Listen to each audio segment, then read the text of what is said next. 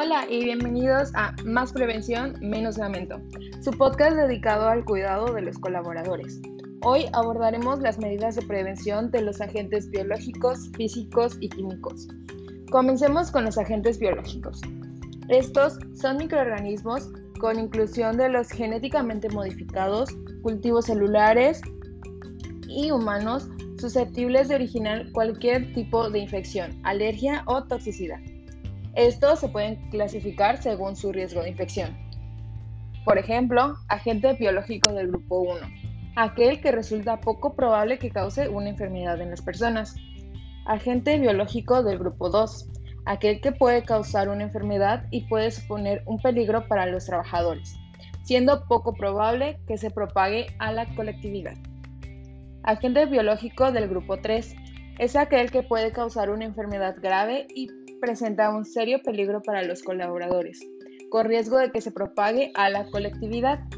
Agente biológico del grupo 4, aquel que causando una enfermedad grave supone un serio peligro para los trabajadores, con muchas posibilidades de que se propague a la colectividad.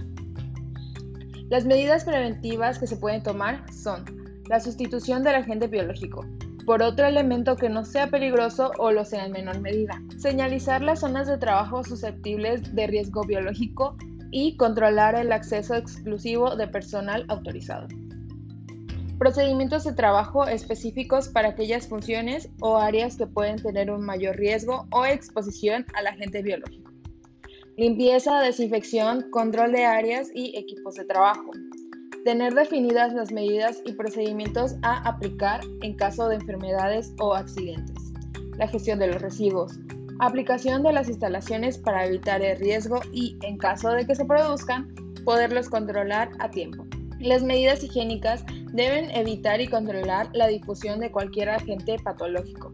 Las toallas, desinfectantes, antisépticos y las taquillas.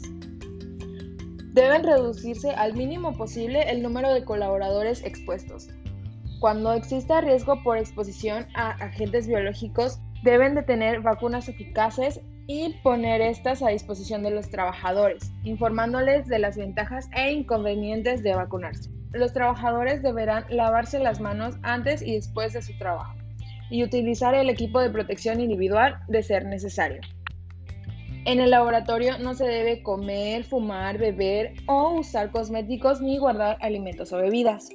Pasemos a los segundos agentes, los agentes físicos.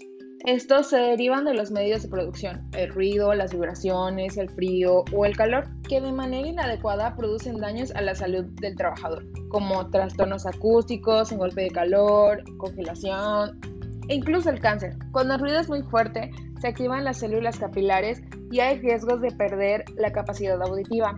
Debemos protegernos con todas las medidas de seguridad posibles y brindar de equipos protectores individuales, como tapones de oídos, fajas e incluso chamarras térmicas. Los agentes químicos, por otra parte, son las posibilidades de que un trabajador sufra un determinado daño derivado de la exposición a estos. Esta exposición viene determinada por el contacto de este con el trabajador, ya sea vía inhalatoria o dérmica. Las técnicas y medidas de control pueden ser la sustitución, que según el Real Decreto 374-2001 establece que el empresario garantizará la eliminación o reducción al mínimo de riesgo que entrañe un agente químico sustituyéndolo por un agente más amigable.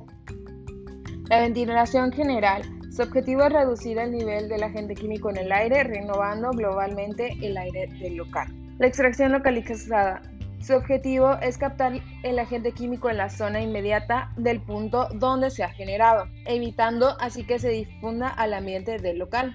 Por último, pasemos a las normas que hablan de estos riesgos. Como primero tenemos a la norma oficial mexicana, la NOM 56 SSA 11993, que habla de los requisitos sanitarios del equipo de protección de personal. Tiene como objetivo establecer los requisitos sanitarios que deben cumplir los equipos de protección personal para preservar la salud del ambiente laboral. Y también mediante el Real Decreto 39.1997 se establecen las disposiciones mínimas aplicables a las actividades en las que los trabajadores deben o pueden estar expuestos a agentes biológicos. Como hemos escuchado, los riesgos están a la orden del día.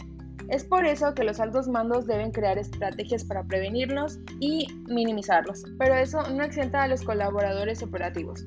Ellos también tienen que procurar su bienestar y realizar las medidas y procedimientos creados para su cuidado. Ahora que conocemos algunos agentes de riesgo y cómo prevenirnos, hay que poner esas prevenciones en práctica para crear un ambiente laboral seguro, para ser eficientes y felices en nuestros trabajos. Bueno, hasta aquí el capítulo piloto de Más prevención, menos lamento. Los espero en la próxima edición.